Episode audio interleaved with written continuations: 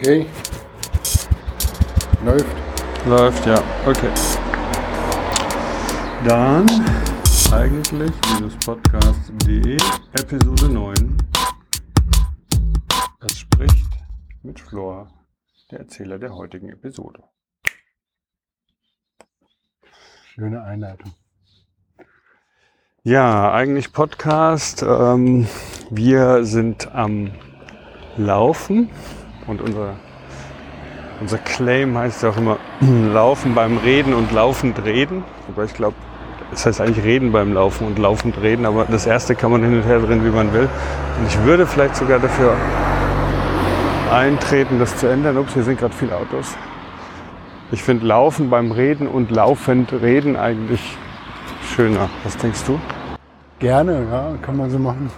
Laufen, drehen, ja. Hier ist äh, Flo und zu meiner linken Seite läuft Mitch und wird heute die, die heutige Episode erzählen. Ich bin gespannt, ich freue mich drauf, ich weiß nicht, worum es geht. Wir laufen auf jeden Fall wieder mal durch Brandenburg in der Nähe von Verneuchen, sind hier in Börnecke und äh, werden jetzt teilweise äh, durch, durch die Felder laufen, teilweise an der Straße lang. Deswegen entschuldigt für diese ähm, Autos, die manchmal im Hintergrund zu hören sein werden oder sind. Äh, wir sind hier auf einer Wiese. Hier ist so ein kleines bestelltes Feld. Sieht sehr verlassen aus, aber doch ganz. Findest du? Heimelig? Nee, sieht, das Feld sieht toll aus. Also ich mag das hier. Börnecke hat äh, wirklich ein, hat schöne Ecken. Ja, ja, Börnecke hat halt immer auch ein kleines Schloss. Ähm, und ich glaube, hier liegt auch irgendein Mendelssohn Bartholdy begraben, aber ich glaube ein Mathematiker, kein Komponist, ich weiß nicht genau. Ja, unser Thema heute, ich sag's mal noch nicht, ich komme da irgendwie drauf und vor allen Dingen mein großes Problem ist, das eigentliche, worum es mir dabei geht, sage ich das ganz zum Schluss oder sage ich das ganz am Anfang? Oh, also ein Twistplot quasi. Ja, das ist, es kommt mir so ein bisschen so vor, weil in dem Moment, wenn ich das gesagt habe, braucht man sich entweder gar nichts mehr anhören danach. Aber warum soll man sich diese ganzen auch historischen Sachen anhören, wenn es doch eigentlich nur um so ein, eine Hypothese geht, die ich ganz gut finde. Das hat aber auch mit Podcasten zu tun. Ne? Okay. Und ich habe vergessen, wie der Comedian heißt. Ich glaube Mitch Hedberg oder Hedberg ein Amerikaner, der hat mal diesen ganz einfachen Witz gemacht, ähm, wo er so Stand-up-mäßig dasteht und sagt so, as a friend of mine came to me and showed me these pictures and he said, here's some pictures of me when I was younger. And I said, man, you're younger and all the pictures of you. Also diese Idee, dass wenn man ein Bild aufnimmt, ist man natürlich auf dem Bild immer jünger. So. Und was wir jetzt gerade machen, und damit hat es zu tun, ist dieses Aufnehmen, Podcast. Wir haben ja auch ein Mikrofon, also genau gesagt zwei Mikrofone. Die sind mit unseren beiden Handys verbunden. Wir nehmen das getrennt auf, dann fügen wir später wieder zusammen. Legen das dann, wir haben ja vorhin auch geschnipst, legen die Dinge dann übereinander, dann kommen die in so einen Prozess, wo das alles so ein bisschen glatt gebügelt wird und hinten raus kommt eine lückenlose Dokumentation unserer Aufnahmen und wann immer ihr das hört, dann hört ihr uns aus der Vergangenheit sprechen. Und worum es mir heute geht, ist allgemein dieses Thema aufnehmen, aber jetzt nicht in so einer Idee von äh, Aufnahmetechnologie per se, sondern ich möchte so ein bisschen über diesen permanenten Kampf des Abbildens sprechen. Ähm, und das Aufnehmen, was wir jetzt hier tun, ist, es hat dann irgendjemand auf dem Kopfhörer und dann klingt das alles ziemlich gut. Und wenn man alte Sachen hört, dann klingen die nicht so gut. Und wenn man dann irgendwelche alten Radioaufnahmen hört, wo die Leute noch so laut brüllen mit so einer gestellten Stimme sagen, Today again, we speaking from da, da, da, diese alten Stimmen, die halt auch dem geschuldet waren, dass Mikrofone nochmal ganz, ganz andere Sensitivität hatten, auf, auf Schallwellen zu reagieren. Das heißt, das hängt ja alles immer sehr zusammen. Das, was aufgenommen ist mit den Aufnahmewerkzeugen ähm, und ähm, ja, in allen. Ein kleines bisschen Technikgeschichte.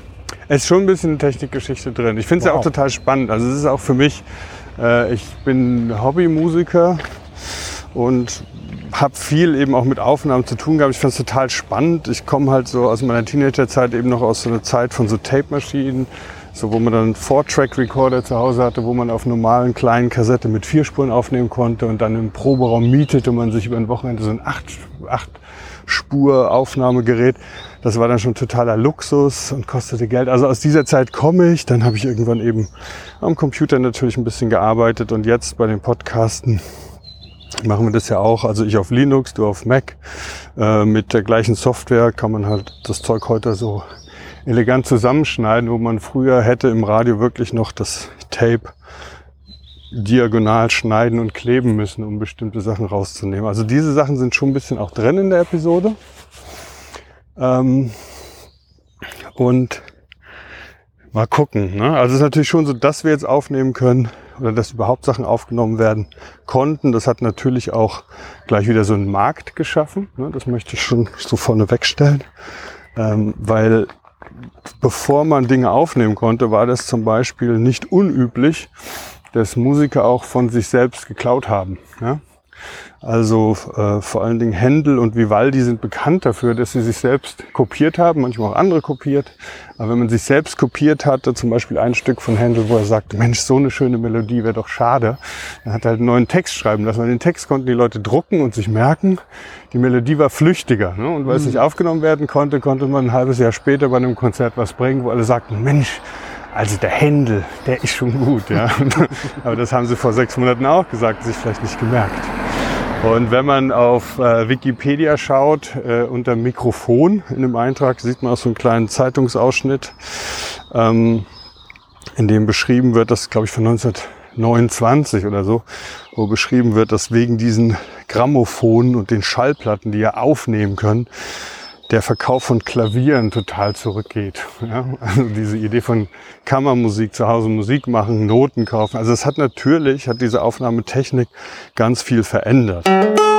Okay, bei mir läuft's auch. Jetzt hat noch einen kurzen Aussetzer und Schnips nochmal. Davon habe ich gerade gesprochen.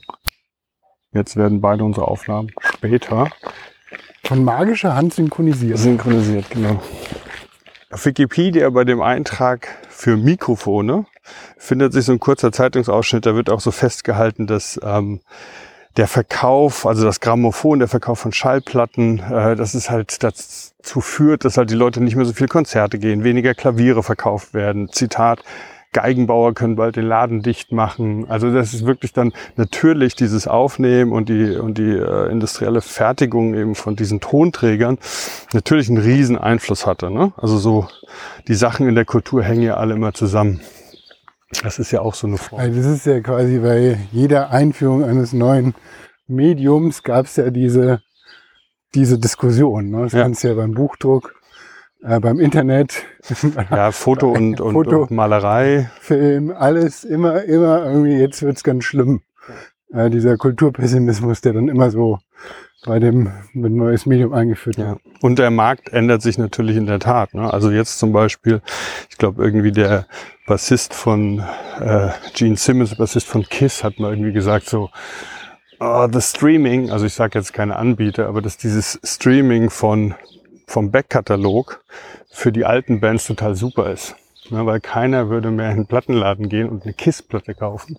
Aber weil es halt irgendwie jetzt alles komplett auf diesen Plattformen verfügbar ist, jeder kennt Kissen, hört man sich halt mal an, so in der Art. Ne? Das heißt, auf einmal dieser Backkatalog von alten Aufnahmen digitalisiert auf den Streaming-Plattformen auf einmal unerwartet nochmal richtig, äh, gerade für die äh, ältere Generation an Musikern, Musikerinnen nochmal irgendwie Zaster ranbringt. Also Egal. Das heißt, weil, äh, weil äh, der, der, die Aufnahme von so alten äh, Konzerten dann halt so ein singulärer Moment ist, der dann mh, quasi jetzt nur dieses Konzert im Streamingdienst anbietet. Nee, gar nicht, sondern der Backkatalog von der Platte. Das heißt, die Platte kommt raus, dann gehst du in den Laden und kaufst die Platte oder CD. Ach so, okay. Dann hast du die zu Hause und hast Ah. dann, wenn du kein Ticket kaufst, haben die dich nicht mehr als Kunden. Die haben dich quasi verloren. Ja, ja, So. ja. Jetzt 50 Jahre später, also nachdem diese Platte damals verkauft wurde, ist diese Platte jetzt im Streamingdienst verfügbar. Der Streamingdienst schüttet aus an die Künstler anteilig nach Ausspielzeiten. ne? Also je nachdem, wie viel gespielt wird, kriegst du da Geld. Jetzt habe ich es verstanden. Und diese Platte würde keiner mehr kaufen im Laden. Ja. Beziehungsweise die wird ja gar nicht mehr geliefert, weil die, die, die Lieferkette ist halt überhaupt nicht mehr lukrativ, sondern wenn dann auf dem Second-Hand-Markt. Aber wenn man halt mal so klicken kann und sagen kann, ach guck mal, das höre ich mir mal an, dann fließt wieder Geld, wo eigentlich alles schon versiegt war. Ja. Hier ist ja schön. Wir sind jetzt mitten in einem kleinen Stückchen Wald angekommen. Hast du die Route im Kopf? Straight on. Straight on, okay. Genau, also noch hier kurzer Einschub. Äh, die Tracks könnt ihr dann auf äh, unserer Webseite eigentlich-podcast. Das sind die Lauftracks, die Musiktracks auch. Genau, die, die Musiktracks dann in den Streamingdiensten eurer Wahl. Äh, womöglich dann am besten ähm, freier Podcatcher. Das empfehlen wir. Ähm, äh, wollte jetzt nochmal Werbung für unsere Webseite machen. Okay, weiter. Ja. Genau, nicht alle Streamingdienste. Wir sind nicht auf Spotify. Spotify sind wir nicht. Ja. Und auf Google Podcast auch nicht. Gut. Ähm, also es heißt Aufnehmen, Aufnahmetechnik. Wir sind da jetzt auch irgendwie mittendrin. Wir nehmen jetzt gerade auf. Und diese Technologie, auch das steht auf diesem Mikrofon-Wikipedia-Eintrag, äh, war ursprünglich die Mikrofontechnik, war ganz eng gekoppelt an die Telefontechnik. Ne? Also wenn du Telefone herstellst, musst du die Stimme irgendwie übertragen können. Das heißt, die Entwicklung zwischen Mikrofon und Telefon war sehr eng. Und ähm, Aber Entschuldigung, dass ich reingrätsche. Aber es gab zu der Zeitpunkt mit der Entwicklung der Mikrofone noch keine Konservierungsmöglichkeiten. Die Mikrofone beim Telefon nicht, aber es gab diesen Phonograph. Ne? Das ist ja Der dann, dann reinritzt in die. der in Wachsrollen reinritzt. Ja. Und ähm, das ist, ich muss gleich nochmal alles wieder einfangen, um auf die Spur zu kommen, über die ich eigentlich reden will. Weil das ist schon alles wichtig, was wir jetzt so elektroakustisch dann auch besprechen werden. Jetzt sind wir fast noch in der rein mechanischen Zeit. Also der, hallo, weil der Phonograph war einfach noch ein mechanisches Gerät. Du hattest dann bei dem Phonograph, der ein rein mechanisches Gerät war, bei der Aufnahme, hast du in diesen Trichter reingesprochen oder Musik gemacht und das wurde dann auf einer Walze, die man selber manuell drehte, wurde das dann eingeritzt über diese wackelnde Membran. So. Dieser ähm, Phonograph war so ganz neue Technologie. Kommt halt, das ist vielleicht was, was du sogar besser kennst als ich, in hier Kittlers Draculas Vermächtnis, ja auch ein großes Thema, ne, dieses Aufzeichnen. Äh, da werden ja unterschiedliche Aufzeichnungen, Tagebucheinträge, Schriftstücke, Briefe, aber eben auch die wahnsinnigen ähm, Ergüsse von von diesem einen Akteur werden halt auf Phonograph gespeichert und dann transkribiert. Ne? Also diese Idee, das einzufangen. Und das war damals dann wirklich so das erste Mal, dass man eine Stimme aufnehmen konnte, wieder abspielen konnte. Ähm, dass das dann später hauptsächlich Musikindustrie war noch gar nicht klar. In dem Moment war wirklich dieses, wow, die Stimme eines Menschen kann wiedergegeben werden, auch wenn der Mensch nicht mehr da ist. Und dieses eine Logo, His Master's Voice, oder wie es heißt, wo dieser Hund an diesem Grammophon hört, Ja. ist ja auch so eine, ich weiß nicht, ob fiktive oder reale Situation, dass der Hund auf einmal sein Herrchen oder sein Frauchen hört und dann darauf reagiert. Ja, ich glaube, ich will auch jetzt äh, nochmal eine Referenz zu einer vorherigen eigentlich Folge machen. Hatten ja schon mal drüber gesprochen. Ähm, das Faszinierende ja an dieser Aufnahmetechnik von eben so Phonographen ist ja, dass du, es gibt kaum ein anderes Medium, was direkter aufgezeichnet werden kann, also mechanisch, wie Schall. Ne? Ich weiß nicht, ich hatte damals so ein, so ein kleines Buch, äh, wo man so Experimente machen konnte. Und äh, um jetzt quasi eine Platte, die, äh, also um die Schallwellen zu dekodieren, ähm, reicht aus, dass du ein angespitztes Streichholz äh, nimmst und ähm, das war das Experiment in meinem kleinen Büchchen. Und dann auf diesen Streichholz, das auf der anderen Ende, auf den anderen Ende des Streichholz dann einfach so einen Spalt reinschneidest und dann an diesem Spalt dann halt so ein Blatt Papier dann reinhängst, ja. Das ist dann halt quasi der Verstärker. Und wenn du die Spitze von diesem Streichholz die Platte lang fährst, dann ähm, kannst du die Schallwellen hören. Ja, Mhm. also das heißt, so einfach lässt sich das dekodieren. Ja. Ja, und deswegen, jetzt kommt die Referenz zur eigentlich Folge 001. Stimmt, Kontakt. ja. Ja, das ist nämlich auf der Plakette von Voyager diese goldene Schallplatte. Und das ist auch so die Idee. Also nee, es gab ja keine digitalen Aufnahmen. Aber du brauchst halt wirklich eine rein mechanische äh, Werkzeuge, um das zu de dekodieren. Das ist ja absolut faszinierend. Ja, genau. Und das ist dieser, äh, man spricht viel eben so von Elektroakustik, wenn man heute von Musik und, und Aufnahmen sowas spricht, weil es gibt dann eben eine Umwandlung. Ne? Und da werden wir auch gleich drüber sprechen. Aber diese Uridee, der Phonograph, könnte man sagen, das müsste doch die beste Qualität sein, weil ich spreche, ganz natürlich schwingt die Membran, ganz natürlich äh, schwingt die Nadel und ganz natürlich wird es dann in Wachs eingeritzt und ich drehe das wieder um. Ich drehe dann die, äh, die Walze, auf der es aufgenommen wurde, dann bewegt sich wegen der Walze auf einmal die Nadel und die Nadel bewegt die Membran und dann habe ich auf einmal den Ton genauso wieder, wie ich ihn vorher aufgespeichert habe. Aber weil halt da eben großer Reibungsverlust in der Mechanik drin ist, ist der Ton nicht wirklich äh, sehr gute Qualität. Im Gegenteil, man hat gemerkt, je mehr man diese beiden Systeme entkoppelt, das Physikalische, also das Akustische und, das, und dann eben über Elektronik versucht, das wieder aufzufangen, desto besser wird die Qualität. Da werde ich dann auch ein bisschen drüber reden. Ja. Ähm, und das sind die drei Schritte, durch die ich durchgehen möchte. Und das ist auch der große Wurf eben von dem eigentlichen Thema, was ich da habe. Und zwar gehen wir von diesem rein physikalischen Phonographen über das elektroakustische, das ist zum Beispiel die Tape-Maschine, hin zum äh, und auch das Mikrofon wird äh, ist quasi ein Umwandler von akustischen elektronische Signale hin zu den digitalen Systemen, ja, die jetzt quasi aktuell, so wie wir arbeiten, die State of the Art ist. Keiner würde jetzt mehr mit einem äh, mobilen Tonbandaufnahmegerät hier langlaufen. Ja, da fällt mir dazu ein, Aber also apropos langlaufen, kommt man hier weiter? ja, ich glaube schon. Was mich total interessiert an diesem Thema Aufnehmen, ist jetzt halt eben nicht nur hier äh, popkulturell dies und das und äh, Markt, sondern was mich an diesem Thema interessiert, hat damit zu tun, dass es halt diese permanente Versuch ist, natürlich die Qualität zu verbessern. Ja? Also dieser alte Phonograph, der war zwar eine 1 zu 1 Übersetzung vom mechanischen in mechanische Speicherung, aber die Qualität war einfach nicht sehr gut. Dann mit äh, elektroakustischen Systemen, Mikrofonen, die halt mechanisches in elektrisches umgewandelt haben, da wurde auf einmal die Möglichkeit, das abzubilden, besser. Das heißt, die ewige Versuch natürlich die Qualität zu verbessern.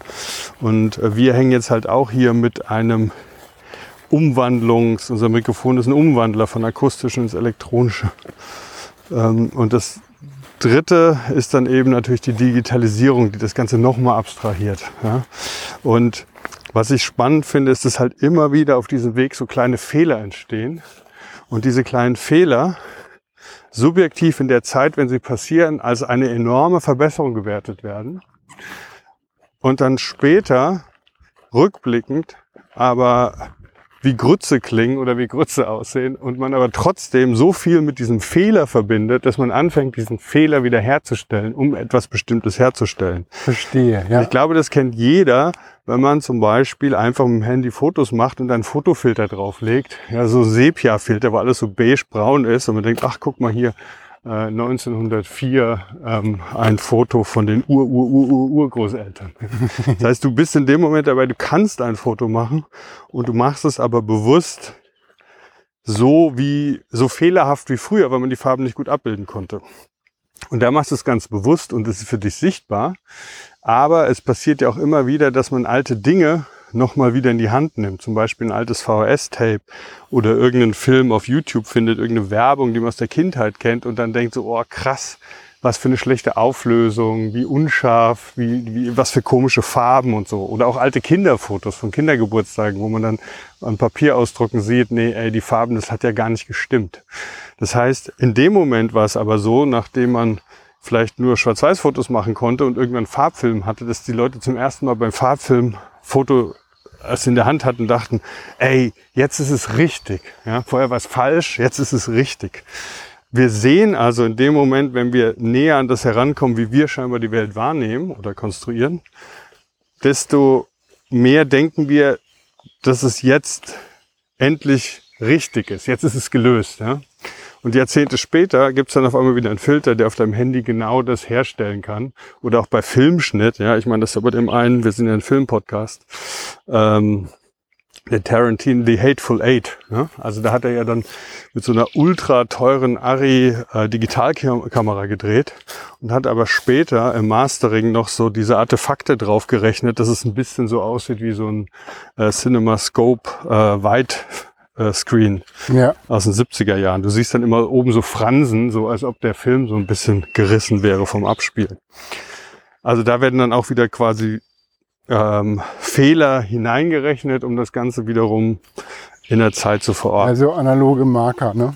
ja, Und, aber du willst jetzt nicht über Film reden, sondern du willst eher über, über Audio reden. Audio, Ja. ne? Das heißt, du willst äh, diesen ähm, Aufnahmezyklus durchgehen. Erstmal Mikrofon, Ja. Aufzeichnung, abspielen. Ja. Also diese erste große Hürde für Aufnahme war halt, wenn wir jetzt mal Bandmusik, ne, wenn wir die Bandmusik nehmen. Da war es so, anfangs wurde ja wirklich zuerst auf den Phonographen und relativ bald schon eben aufs Grammophon direkt auf die Platte geschrieben.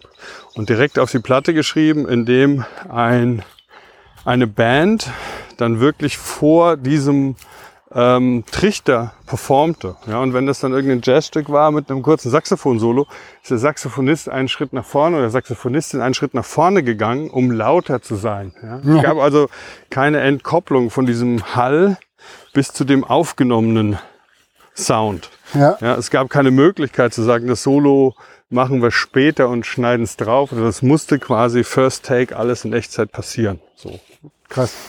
Und ähm, die Platte wiederum ließ sich dann sehr schnell vervielfältigen und man konnte in hohen Auflagen dann pressen, weshalb die Schallplatte oder das Grammophon auch besser war als die Walze, weil so eine Walze zu vervielfältigen ist deutlich schwieriger als so eine Schallplatte, die man wirklich flach pressen kann. Also es gibt quasi so Aufnahmeräume, die waren je nach Technologie viel analoger gespielt. Und irgendwann kam halt so Entkopplungstechnologien dazu, Ja, um die Qualität quasi zu heben, aber gleichzeitig auch wieder neue Aufnahmeräume quasi zu ermöglichen. Und dann, was jetzt, was du zuletzt beschrieben hast, jetzt äh, gibt es dann halt quasi so ein Retrofilter, um diese alte Aufnahmequalität wiederherzustellen, dass dann äh, bewusst bestimmte Filter eingesetzt werden, um diese alten, alten Aufnahmeräume zu inszenieren. ja. Und gerade bei dem, was ich gesagt habe mit dieser Jazzband vor dem Grammophon beim Aufnehmen, da ist es so, gibt's halt Free and Open Source und immer bei jedem digitalen Schnittprogramm den Audiofilter Old Radio oder so. Den legst du dann da drauf und dann klingt es halt wie durch so eine Tröte. So, ne? Also das ist einfach geblieben. Und ich finde das einfach so spannend, wie komplementär dieses Gefühl damals und das Gefühl heute ist. Damals dieses Gefühl von äh, Innovation und äh, Inspiration und einfach zu sagen, hey, wir haben gerade äh, zum ersten Mal überhaupt eine Aufnahme gemacht von einem klassischen Konzertstück. Ja, das kann ich mir morgen wieder anhören. Ich war gestern Abend im Konzert und morgen kann ich noch mal hören. Ich drehe einfach an dieser Walze. Das war halt groundbreaking und als dann damals ähm, in Dracula drüber geschrieben wurde, da war glaube ich das äh, der Phonograph auch erst drei vier Jahre alt. Also es war wirklich so super Hightech, wie wenn es halt so ein äh, wie so 90er Jahre Cyberpunk-Romane, ja, die Ja. halt irgendwie kurz nachdem das Internet auf einmal bei allen auf dem Tisch war, ein paar Jahre später, war natürlich gleich alles die Kultur getränkt davon. Ja, Und damals war es halt eine Euphorie und was Berauschendes. Und jetzt ist es halt so ein Filter, den legt man drauf für ein Gimmick, ja, um mal irgendwas herzustellen, was halt mit einer bestimmten Atmosphäre zu tun hat, mit der Zeit auch zu tun hat, aber was eben auf diesen Fehler fokussiert. Ja, man nimmt das ja, Ja. quasi, man lass uns diesen Fehler da drauf bringen und dann tut es das, was wir wollen. Es bewirkt kulturell das in jedem Einzelnen oder jeder Einzelnen, was wir möchten. die Frage ist halt, ob das, dieses Fehler, also ich kenne kenn das jetzt in dieses Knacksen von diesen Schallplattenrillen, was ja auch ein Filter ist, in irgendwie Audioprogramm. Ne, dieses Rauschen, was dann den Staub simuliert, Ja. äh, hat immer was Retrohaftes, hat was äh, ein bisschen wie Kaminfeuer. Ja, also, aber die Frage ist es halt irgendwie, ob es nur für denjenigen, der diesen, dieses Medium quasi in diesem Zustand erlebt hat, dann das halt hervorruft oder jetzt so neuere Generationen an, äh, ja, an, an Jugendlichen, an Kindern, die halt das überhaupt nicht kennen. Ja, ob das jetzt irgendwie ein ähnliches Gefühl auch irgendwo wachruft oder ob das jetzt irgendwie eher als Fehler wahrgenommen werden. Mhm. Naja, ich glaube, du kannst natürlich schon sagen, dass äh, wenn wir sind ja ein Filmpodcast, wenn man in Filmen schaut, so klassischerweise Horrorfilme, wenn da so ein, wenn dann so markiert werden sollte, das ist jetzt aus der Kindheit, dann kamen früher Super 8 Filme. Ne? Super 8 und dann kamen später äh, VHS-Filme. Inzwischen sind halt so alte Handyfilme, die halt dann gezeigt werden. Ne? Oder sogar ein altes Handy, was man gefunden hat und da waren noch alte Filme drauf von Papa oder du bist jetzt bei den ganzen Ghost-Filmen, oder? Ja, und das, ja, aber das finde ich schon interessant, weil das bezieht sich auf das, was du sagst, dass, äh, Gibt schon so eine. dass Generation, dass bestimmte Fehler, Ja. fehlerhafte Repräsentation und immer die Vergangenheit, immer die Aufnahme, aber immer bestimmte Fehler für bestimmte äh, Lebensabschnitte stehen. Ja, das ist vielleicht auch so, also äh, da, da fällt beides zusammen, Horrorfilm und, ähm, und Medienbruch, ja, und äh, beziehungsweise auch Medienbewegung, nämlich äh, Blair Witch Project. Das ist ja quasi zur Zeit des Dogmas, als dann halt Lars von Trier den Dogma-Entwurf gemacht hat. Ne?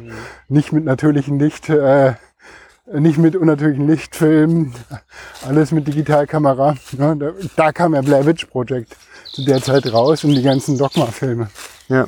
Und der nächste Schritt nach diesem rein analogen Aufnehmen oder mechanischen Aufnehmen war natürlich dann die Entwicklung des Mikrofons. Versetzt die Tontechnik in die Lage, das akustische Signal in ein elektrisches Signal umzuwandeln. Da gibt es unterschiedliche Möglichkeiten. Aber diese Reziprozität zwischen Membran, Nadel, Wachsrolle ist eigentlich bei Aufnahmen auch bei diesen elektroakustischen ähm, Systemen nicht unähnlich. Da wäre es dann eben Mikrofon. Ja, Das Mikrofon hat eine Membran. Diese Membran bringt eine kleine Spule zum Schwingen, ja. so im rein analogen System. Diese kleine Spule ist um einen Magneten drumherum gestülpt. Das Magnetfeld ist statisch, die Spule bewegt sich. In der Spule entsteht ein kleiner Strom. Dieser Strom ist abhängig von der Bewegung der Membran. So wird dann dieses physikalisch-akustische Schwingen in elektrische Signale übersetzt.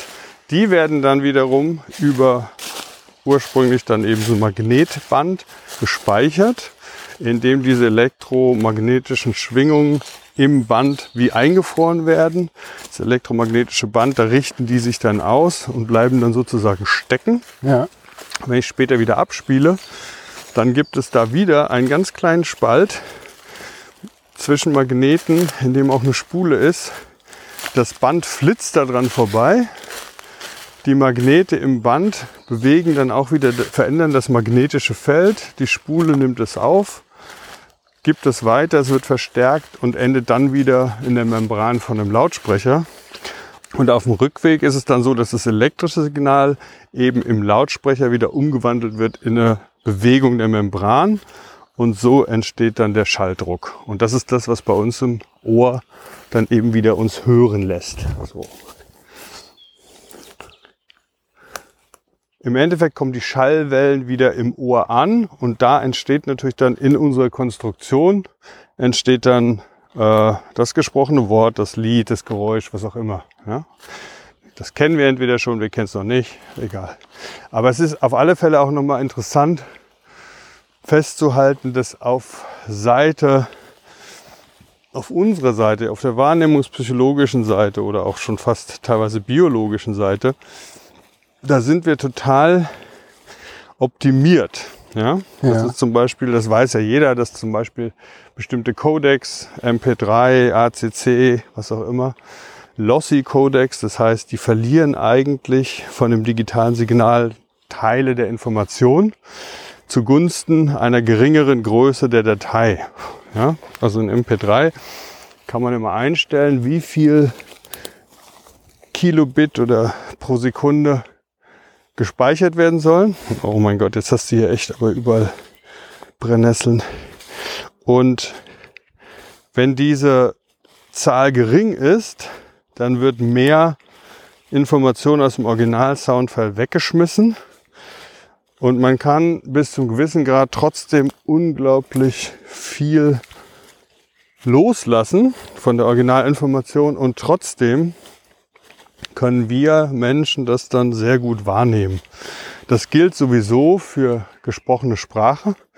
Darauf sind wir total getrimmt. Also bestimmte Frequenzbereiche, da sind wir unglaublich sensibel. Deshalb funktionieren auch so ganz leise Wechstöne in einer bestimmten Frequenzbereich. Die alarmieren uns einfach sofort, weil die sehr eng mit der gesprochenen Sprache korrespondieren. Da sind wir sofort ganz ohr, wie man sagt, und werden wach. Äh, es geht aber auch für Musik. Man hat halt festgestellt, dass wir zum Beispiel anhand von Obertönen ähm, Grundtöne im Kopf automatisch hinzufügen, auch wenn die gar nicht mit im Original-Sound drin sind. Ja, krass. Ja. Ja.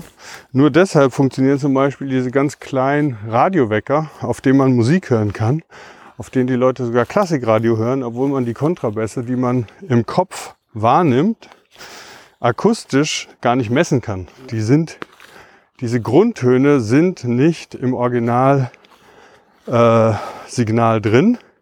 Aber anhand der Obertöne des Instruments sind wir in der Lage und der kompletten Harmonie sind wir in der Lage, die Musik dazu zu holen. Ja. Also es gibt quasi eine gewisse, ja, im Prinzip ist das eine akustische Täuschung, ne?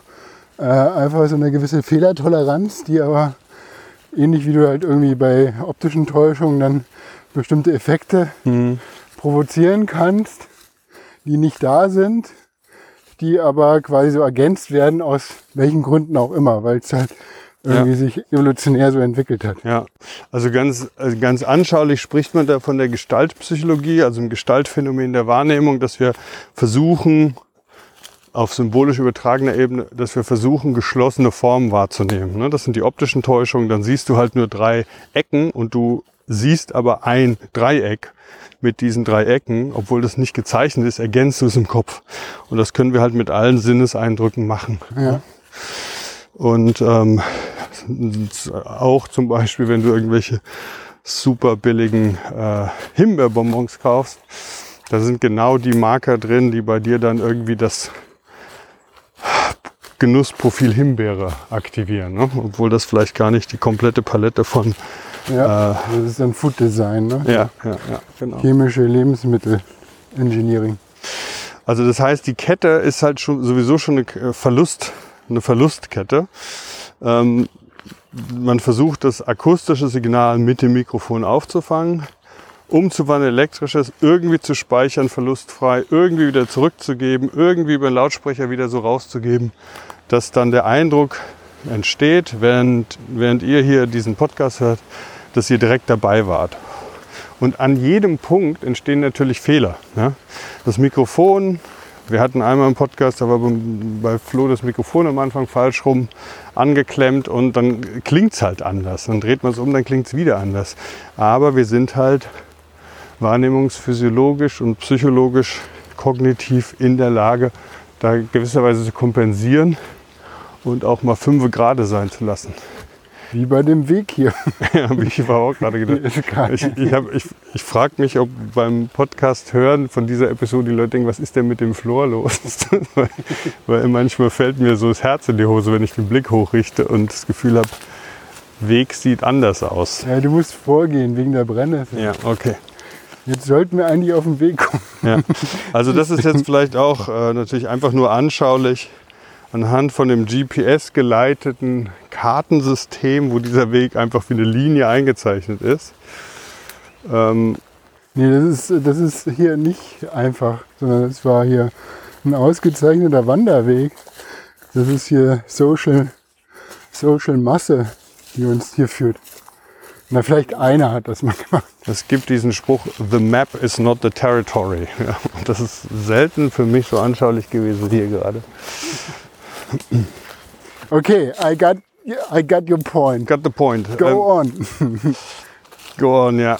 Ich habe so ein bisschen den Faden verloren, weil mein, der Weg beeinflusst. Also wir machen ja immer Reden beim Laufen und laufend reden. Aber wir müssen hier ganz schön viel laufen. Heißt gerade ist genau, das ist nicht einfach nur Laufen hier, sondern aufpassen, nicht zu stürzen, weshalb meine kognitiven Systeme ganz schön in der Orientierung verheddert sind und deshalb vielleicht gar nicht so frei, um so eine Geschichte zu erzählen. Also, es geht darum, es geht mir darum, vielleicht fange ich anekdotenhaft an, auf der digitalen Ebene, ich springe jetzt ein bisschen rum. Gut, also ich habe vor auch schon über zehn Jahren hatte ich mir aus einem alten Windows XP-Rechner, damals neu, aber inzwischen einfach sehr alt, äh, Ableton Live und ein paar Soundkarten äh, zum Musik machen halt mein erstes digitales Deck sozusagen gebaut und ähm, bin per Zufall über ein Plugin gestolpert.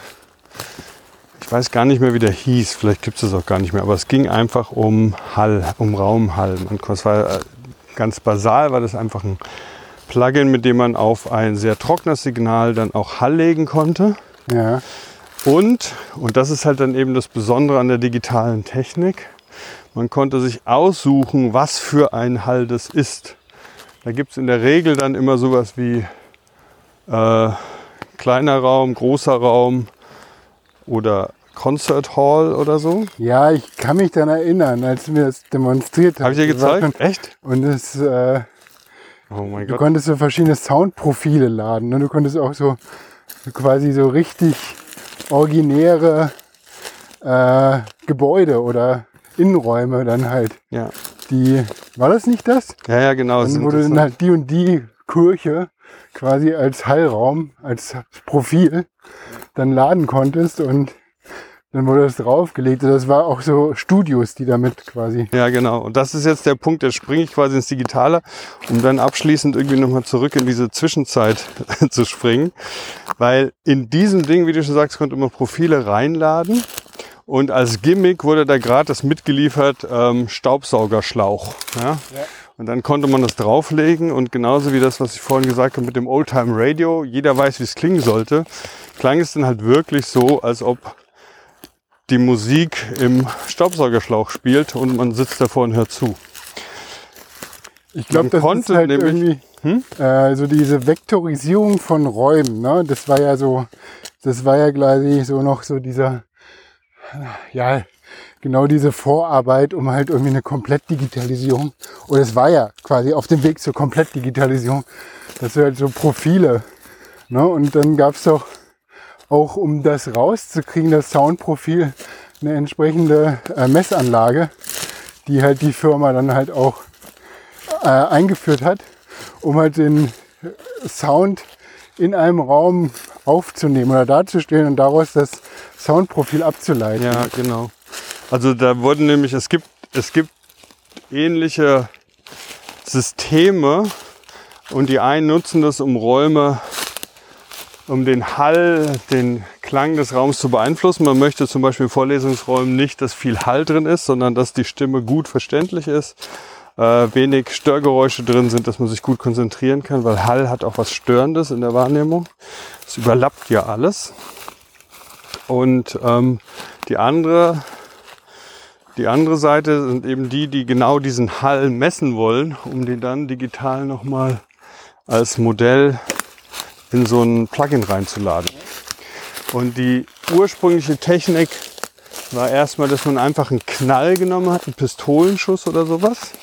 Mikro, den Pistolenschuss, der war natürlich sofort vorbei. Das Mikro hat aber dann eben diese Kurve aufgenommen vom Hall, wie lange äh, der Hall ähm, braucht, bis er, normalerweise ist dann in der Industrie wird so eine Marke von 60 Dezibel, glaube ich, äh, Differenz, das heißt irgendwie RK60 oder so, äh, festgelegt. Ähm, und das System wurde dann natürlich verfeinert, weil natürlich der Hall nicht nur abhängig ist von Sound an oder aus, sondern auch von den Frequenzen, also von der Höhe der Frequenzen. Das heißt, der zweite Faktor war dann so, dass man einen bestimmten Sound abgespielt hat, den man kennt und dann mit einem Raummikro aufgenommen hat, äh, was zu hören ist. Dann konnte man den Originalton wieder rausrechnen und hatte dann so eine Art Fingerabdruck für den Raum, für den Hall auf unterschiedlichen Frequenzen. Ja, also im Prinzip ja einfach so, ein, so eine Schablone, ne, die man sich dann halt kalkuliert. Ist ja eigentlich ein Verfahren, was in jeder anderen Messtechnik auch in irgendwo der einen oder anderen Form äh, abgebildet wird. Ne? Ja. Und diese äh, Kurve sozusagen, diesen Stempel, diesen Fingerabdruck, den konnte man dann auf andere Sounds wieder drauflegen und hat dann künstlich hineingerechnet den Hall bekommen, der in einem bestimmten Raum läuft. Und das ist natürlich äh, schon spannend. Ich habe da ewig viel rumgespielt, weil, wie du schon sagtest, da gab es halt bestimmte Kirchen, bestimmte Studios, äh, die man dann halt irgendwie auch kannte von bestimmten Schallplatten. Und man konnte dann seine eigene Gitarre äh, in diesem Studio aufnehmen sozusagen. Und das ging dann noch weiter. Man konnte dann die Soundquelle, also ich nehme das ganz trocken auf, die Soundquelle konnte man auf dem Bildschirm dann im Raum positionieren und konnte dann Stereo zwei Mikros hinstellen und konnte im Raum mit dem Hall des Raumes der Position, Position der Soundquelle und der Position der Mikrofone ganz bestimmte Töne erzeugen. Und das äh, fand ich schon irgendwie sehr spannend. Und Ja, bin krass, dann, ja. hm? Ich weiß nicht, kannst du dich daran noch erinnern? Das war, glaube ich, auch, als wir dann halt hier mit dem Auto aufs Land gefahren sind und äh, wir hatten darüber geredet.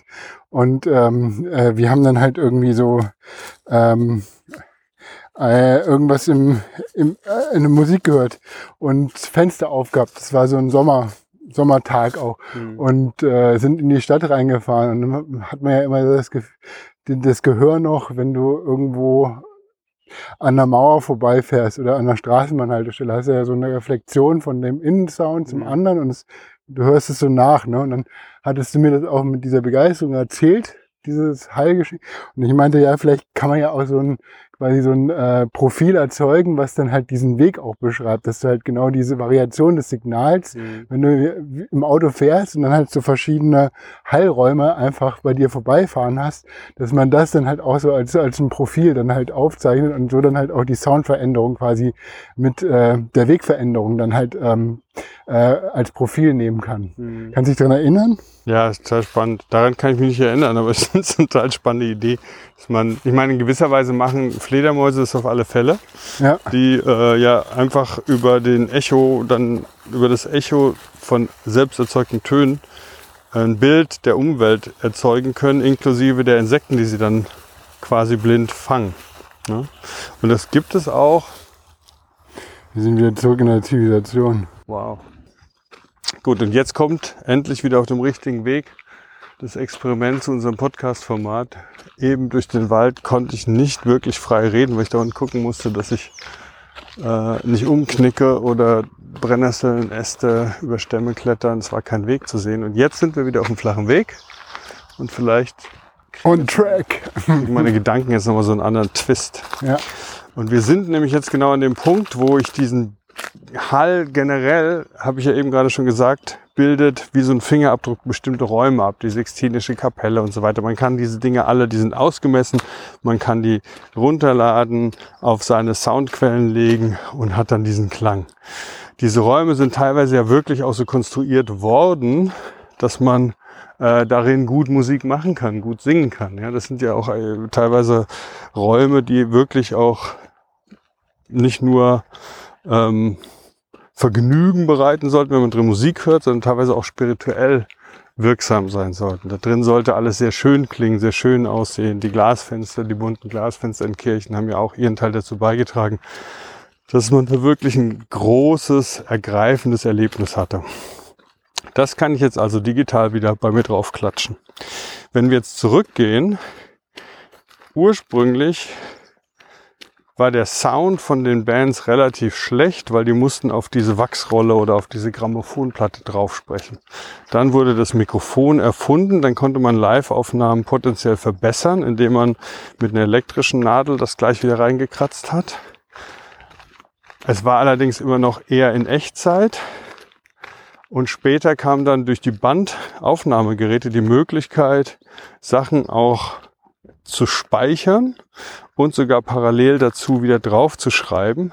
Das heißt, mit einer besseren Aufnahmetechnik der Mikrofone ähm, konnten dann auf einmal parallel Töne gespeichert werden, gemischt werden, zusammengefügt werden und dann eben wieder auf eine Platte gebannt gepresst und verkauft. Problem war nur, dass mit der fortschreitenden Verbesserung des Sounds natürlich die Räume auch so optimiert wurden, dass halt zum Beispiel eben gerade kein Hall drin war, dass man das äh, Geräusch so gut als möglich aufnehmen konnte, was im zweiten Schritt aber dann wieder dazu geführt hat, dass man gemerkt hat, wir brauchen gewisserweise Hall. Wenn wir in einem total hallfreien Raum sind, das fühlt sich echt unangenehm an. Ähm, und deshalb wurden dann Wege gefunden, wie man diesen Hall dem Originalgeräusch wieder beimischen kann. Also zuerst wollte man ihn loswerden, um den Ton besser zu machen. Dann musste man den Hall aber wieder dazu bringen, um den Ton als Produkt zum Anhören äh, so zu gestalten, dass es wirklich Spaß macht zu hören.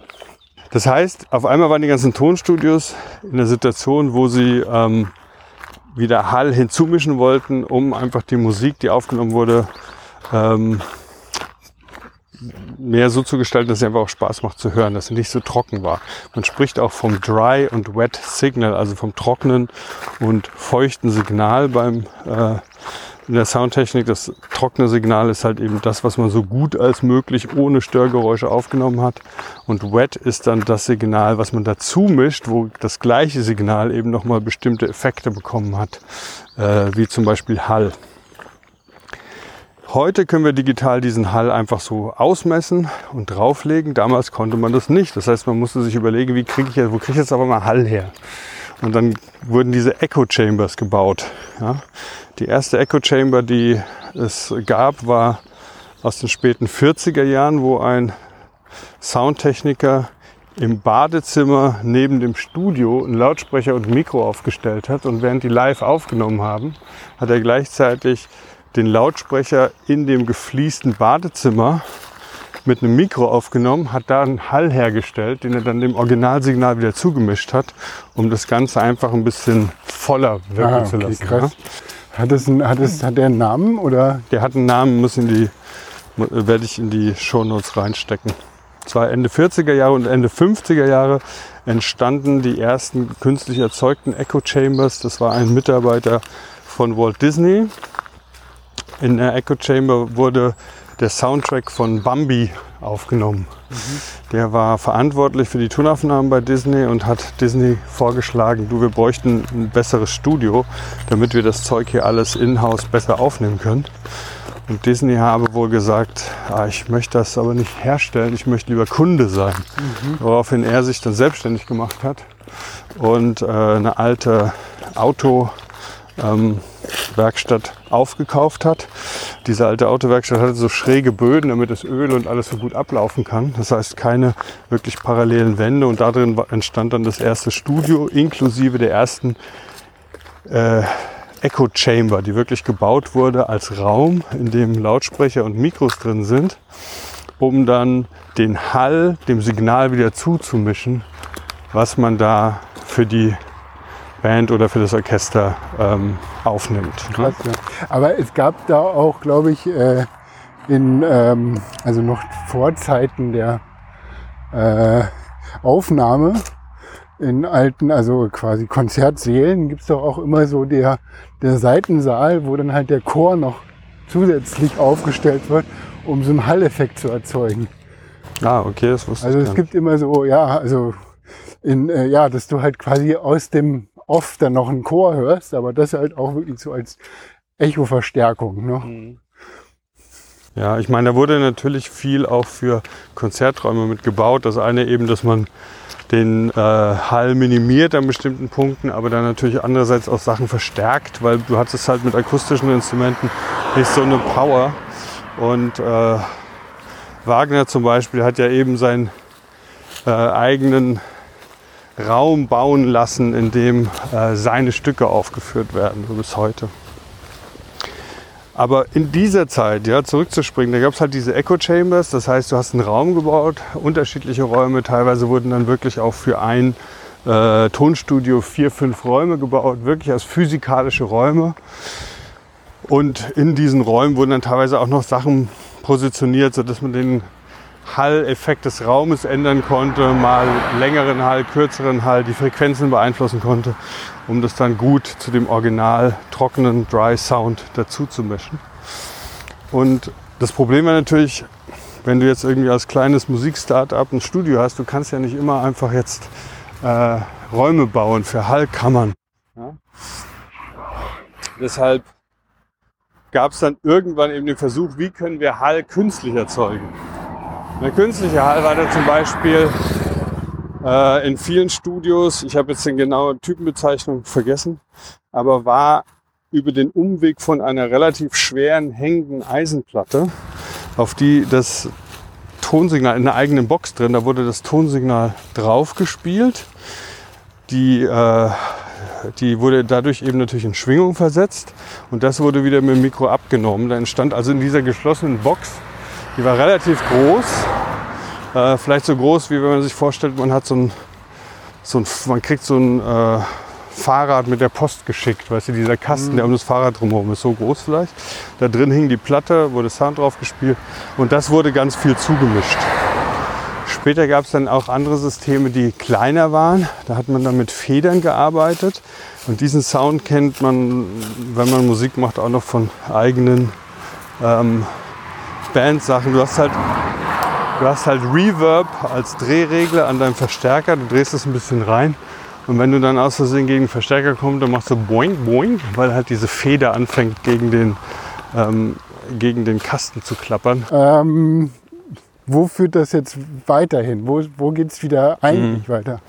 Ja, ich finde das Spannende dann in dem Moment, das eigentliche, die Frage nach dem Fehler, der halt dann wieder reproduziert oder mitgeschleppt wird, um es herzustellen, ist, dass halt zum Beispiel so eine Echo Chamber, die aus einer Metallplatte gebaut wird, auch die gibt es inzwischen eben als äh, Preset in dem Dropdown. Ja, du hast dann den digitalen Fingerabdruck von diesem Hall und kannst den auch auf dein Klang drauflegen. Und ich finde es bei Hall nochmal irgendwie spannender als bei zum Beispiel Verzerrung oder Flanger oder so, weil Hall ist wirklich ja was, was den Raum ausmacht. Ja, okay. Also, das, das ist wirklich so eine Art Charakter, den man da irgendwie reinschreiben kann. Und ähm, das war dann so der Moment, wo ich dachte, ach Mensch, ey, guck mal, du kriegst wirklich diese ganzen Kompromisse, die die früher eingegangen sind, weil die nicht genügend Raum hatten, nicht genügend Geld hatten, aber so gerne Musik machen wollten, ohne Hallklang scheiße. Dann mache ich jetzt diesen Spring Reverb äh, oder so. Die wurden dann so, äh, diese Sounds wurden halt in die Musik reingenommen als Kompromiss zwischen Ressourcen. Ja? Und heute werden die dann digital nochmal als Modeling nachgelegt, damit man den Fehler von damals heute nochmal genauso fehlerhaft produzieren kann, weil der Fehler eben nicht mehr ein Kompromiss ist heute, sondern der, der Fingerabdruck von dieser Art von Musik oder ja. dieser Zeit, in der das war. Ja. Da kommen wir eigentlich zu diesem äh, fundamentalen Werk von Walter Benjamin, das Kunstwerk im Zeitalter seiner technischen Reproduzierbarkeit wo genau diese Frage gestellt wird von Kopie. Ich weiß, damals in den 90ern wurde das sehr tief rezipiert, äh, weil das genau diese Frage von, wenn ich ein Werk digital fehlerfrei, also eine 1 zu 1 Kopie machen kann, wie authentisch ist das denn? Ja? Mhm. Und das ist so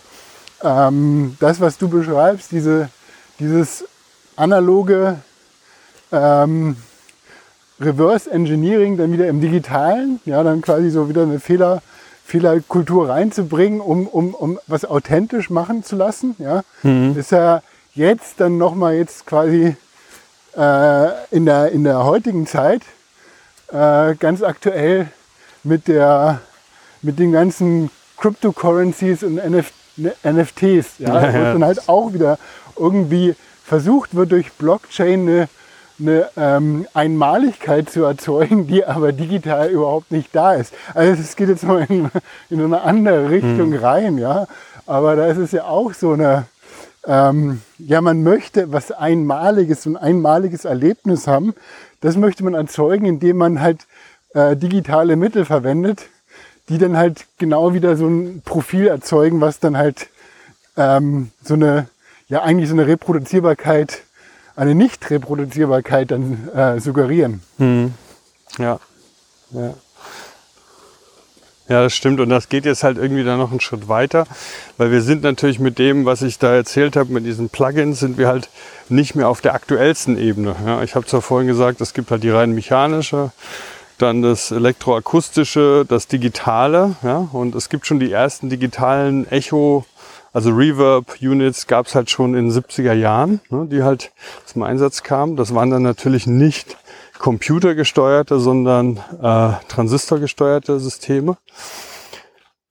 Und spannend ist ja auch, dass dieses, also ganz kurz nochmal zurück zu dem zu dem äh, technischen Thema. Ähm, ich finde das schon auch spannend, in dem Moment, wenn man das Digitale reinnimmt zum Abstrahieren, entkoppelt man ja auch das Audiosignal komplett von, äh, von dem äh, finalen Signal. Ne? Es, wird ja, es wird ja digitalisiert, verändert und dann wieder vom Digitalen ins Analoge und eben dann auf den Lautsprecher umgewandelt. Ja, genau. Und da, man hat bei Computern eben sofort immer bei Audioverarbeitung dieses Latency-Problem. Ja, das halt das Betriebssystem, das Umwandeln von analog in digital, das kostet alles genau dieses kleine bisschen Zeit, was man sehr schnell hört, diese kleine Verzögerung. Das kennt man manchmal auch, wenn man einen Film sieht, wo dann die Lippenbewegung, der Ton so ein bisschen off ist. Wir sind da sehr sensibel für sowas. Und wenn du Gitarre spielst und das wird mit dem Mikro aufgenommen und du hörst auf dem Kopfhörer deine eigene Gitarre und das ist ein bisschen hinterher, das macht sofort was. Ne? Du bist Ja. dann total verkrampft. So. Und die alten Systeme hatten das Thema nicht. Ne? Da gab es dann zum Beispiel irgendwelche einfachen Echo- oder äh, Flanger-Effekte, wo der Sound dann so, so verwandelt wurde, die halt mit Eimerkettenschaltung hergestellt wurden, wo das Signal vorne reinkam und dann wurde es so künstlich ein bisschen in der Schleife gehalten und dann wieder dazu gemischt. Aber es war alles in Echtzeit. Aber mit dem Digitalen wurde es entkoppelt und dann durch, konntest du dann halt eben diese komplexen Filter auch drauflegen. Ähm, und das, was jetzt aber hinter dem Digitalen gerade kommt, ist ja dann diese AI-Ebene, ne? die halt jetzt irgendwie angewandt wird auf langsam so alles. Ne? Nicht nur, dass wir jetzt gerade dieses Thema haben von diesem Dalle, Dalle 2 oder so, ich weiß nicht, Ja, wie man es ja. ein bisschen ausspricht, Ja, Wo man- das ist verrückt. wo man einfach so einen Satz reinschreibt und dann erzeugt diese künstliche Intelligenz, da können wir gerne ein paar Sachen verlinken, die künstliche Intelligenz erzeugt ein paar Bilder, die versuchen das so einzufangen. Und da sind gerade auf allen möglichen Social-Media-Kanälen die lustigsten Fotos, wo einfach die Bildrealität wieder miteinander vermischt wird, wo einfach Bilder entstehen, die es nicht gab. Es sind also keine Collagen, sondern neue, wirklich neue Bilder, wo man dann, heute habe ich gerade gesehen, Chutulu in der Sesamstraße, wo dann der Big Bird, äh, wie hieß der nochmal im Deutschen, der gelbe Vogel hat dann auf einmal so grün und nur ein Auge und so zwei Schnäbel. Und so. Das so. Also das entsteht dann. Ne? Aber diese AI kann natürlich nicht nur äh, Neues rausmixen und sich vorstellen, sondern sie kann auch, und das war jetzt bei dieser Beatles-Dokumentation, hast du da vielleicht auch von gehört, äh, in drei großen Teilen, wo so Material aus den späten 60er Jahren, Mhm. das damals für einen kurzen Film mitgeschnitten wurde mit einem Raummikro. Ja. Da lief einfach die ganze Zeit ein Mikro. Und die Band hat von sich aus schon gewusst, also mit diesem einen Mikro können die nicht gut Sounds aufnehmen Ja, dann haben die manchmal über die Aufnahme gelästert und über das ganze Projekt gelästert und haben einfach nebenher so ein bisschen auf die Gitarre rumgeklimpert, weil sie wussten, sobald da so ein bisschen Kratzen ist, ist der Sound einfach mit der damaligen Technik nicht mehr trennbar. Du kannst nicht Mhm. sagen, ich möchte gerne alles minus Gitarre hören. Und jetzt haben die diesen kompletten vielen, vielen Stunden Material in der AI reingefüttert und der Schritt für Schritt beigebracht, das ist Paul McCartney, das ist Ringo Starr, das ist George Harrison, das ist John Lennon, ja, so klingt die Telecaster, so klingt die, und die haben die Instrumente gelernt und so weiter und konnten dann aus diesem Monosignal von der schlechten Kamera in gewisser Weise nicht verbessern. Ja? Digitally remastered heißt halt oft, man digitalisiert und filtert und macht und möchte es besser machen, sondern neu generieren. Ja? Die haben das dann wirklich quasi in vielen Punkten neu erstellt. Ja? Und das finde ich ist nochmal so eine ganz andere Qualität, die da jetzt reinkommt. Ähm, ja. Das ja, das ist, äh, das ist, glaube ich, echt dieser eigentliche Moment, nämlich, äh, wie du beschreibst, das war jetzt dieser ganze Weg, äh, der quasi jetzt noch vor dieser KI-gestützten äh, Bild- oder Soundbearbeitung, dass, äh, dass es da immer so um dieses Herstellen von analogen Räumen geht und mhm. so ein Profil zu entwickeln. Jetzt, jetzt mit dieser, mit diesen Methoden, mit dieser Technik äh, gibt es ja die Möglichkeit, Realität neu herzustellen. Ja, die, äh, also es geht nicht mehr Realität abzubilden, sondern Realität neu herzustellen, die halt äh, so erlebt und so authentisch ist, dass die halt real ist. Mhm. Und ähm, das äh, passiert ja im ganzen Fotobereich auch so inflationär die Computed Photography, das äh, ja durch die Handykameras und so weiter sind wir wieder bei dem Thema, dass Kameras so generell in den letzten zehn Jahren oder fünf Jahren einfach äh, nicht mehr so ähm, gekauft werden. Es hat sich alles auf diese computergenerierten Bilder dann durch die Handys und so weiter gestützt.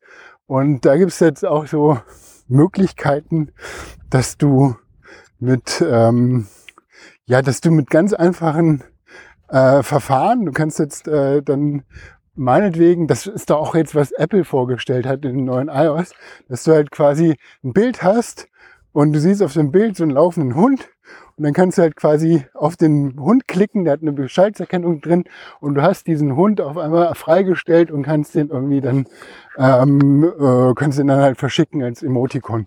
Ja, also du hast halt eine ganz andere Form von Bildbearbeitungsmöglichkeiten. Natürlich hat natürlich sammeln die ganzen Telefone und so weiter diese Bilder und das ist ja so einfach geworden, mit Bildern halt weiterzuarbeiten, weil du brauchst, um halt eine KI zu trainieren, brauchst halt viel Material. Mhm. Und ich glaube, das hat sich so in den letzten zehn Jahren, wurden die ganzen KIs trainiert, die Algorithmen geschaffen und jetzt kommen wir in so eine Marktreife rein. Mhm. Ja, ich habe jetzt von einer anderen Demo von einem Produkt gesehen, äh, ich glaube, das habe ich dir auch schon erzählt, wo es halt ohne Probleme möglich ist, halt Tageaufnahmen in Nachtaufnahmen zu verwandeln.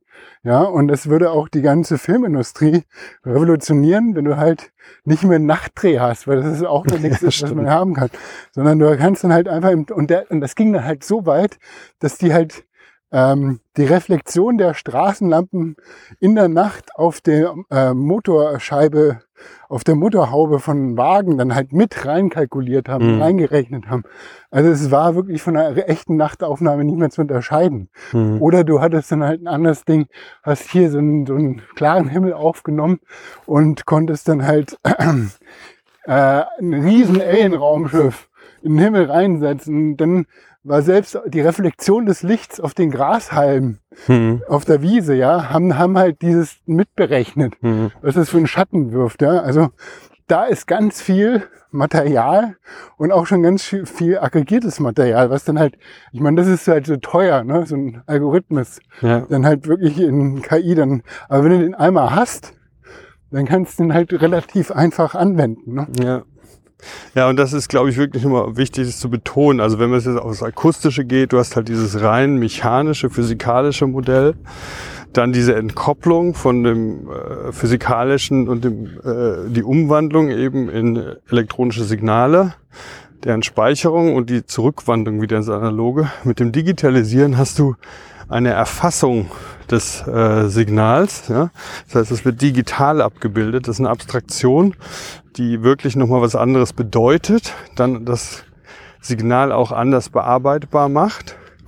Und jetzt in dem vierten Schritt ist es so, dass du wie bei, oh mein Gott, Dalle, DALL-E, D-A-L-L-E-E, keine Ahnung, 2, du einfach vier Worte eingibst und du kriegst halt das Fertige. Und im übertragenen Sinne ist es halt einfach jetzt schon nachvollziehbar, dass du äh, sagen kannst, so make me a Beatles Song about äh, Spaceships. Ja. Und das kommt dann halt irgendwie so raus. Genau. Es ist nicht weit weg. Ja. Und, äh, und, Ja, das ist echt. Und dann hast du natürlich die ganzen, äh, die ganzen ähm, äh, Sprach, äh, Erkennung und Sprachwiedergabe, ne?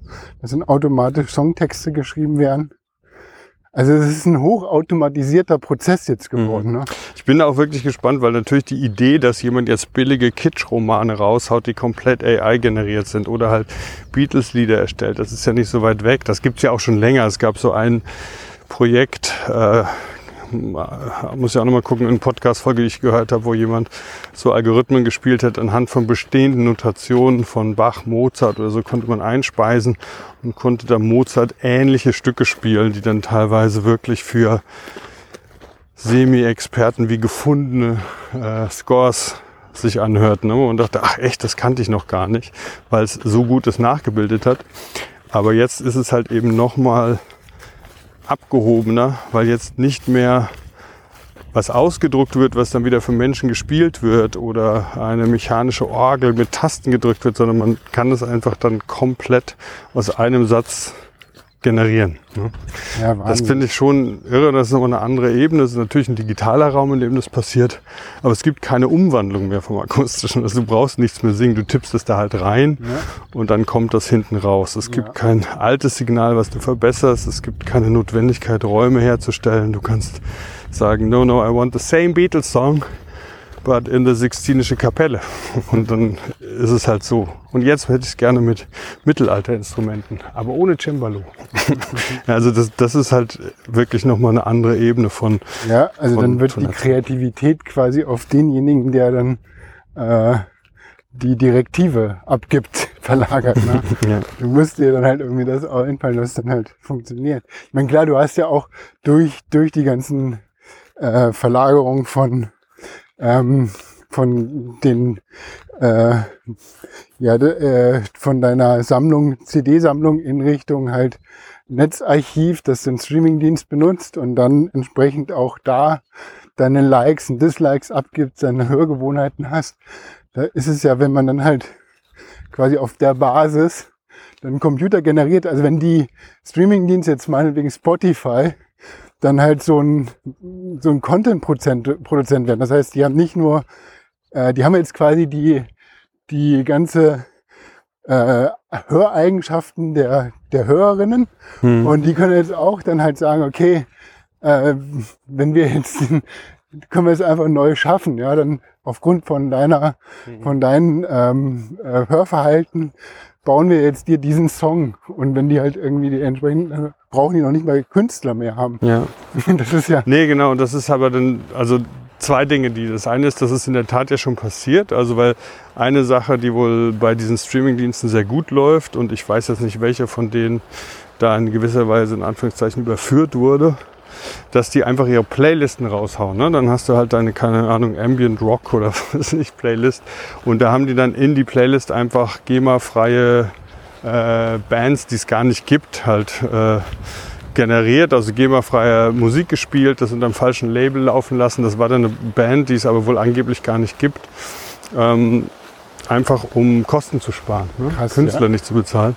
Und ja, es ist natürlich so, dass in dem Moment, wenn du äh, dann die AI drin hast, dann kannst du zweierlei tun. Das eine ist natürlich, das mit dem Audioarchiv erstmal zu trainieren, was du eh schon hast und die Genres einfach perfekt herstellen zu können. Das andere ist, wie du sagst, mit den Wünschen der Zuhörenden zu füttern, ja, mit deren Playlisten, um denen dann die, den perfekten Erdbeerkäse-Avocado-Shake zuzuschieben, den sie unbedingt haben wollen. So. Aber das Interessante finde ich da und auch bei diesem Dalle-Thema ist, ähm, es hat immer was Kreatives, wenn man das sieht, wie die Mashup-mäßig neu vermischt werden. Es entstehen neue Dinge. Ja? Und dieser Aha-Effekt beruht aber immer ein bisschen darauf, auch dass, dass es systemimmanent ist, dass es sich auf was bezieht, was es schon gibt. Ja? Und es ist was Neues und trotzdem natürlich allerdings auch nur was Verdautes von dem, was es schon gibt. Ja, aber es ist tatsächlich, äh, also das ist, es zeigt irgendwie, wie überflüssig dann halt der Künstler geworden ist, ne? in dem, was er dann macht. Das kann halt den KI machen. Mhm. Äh, während halt eigentlich der, der eigentlich kreative Input ist so das Setting oder die Direktive, sich zu überlegen, was, was die KI machen soll. Ne? Ja.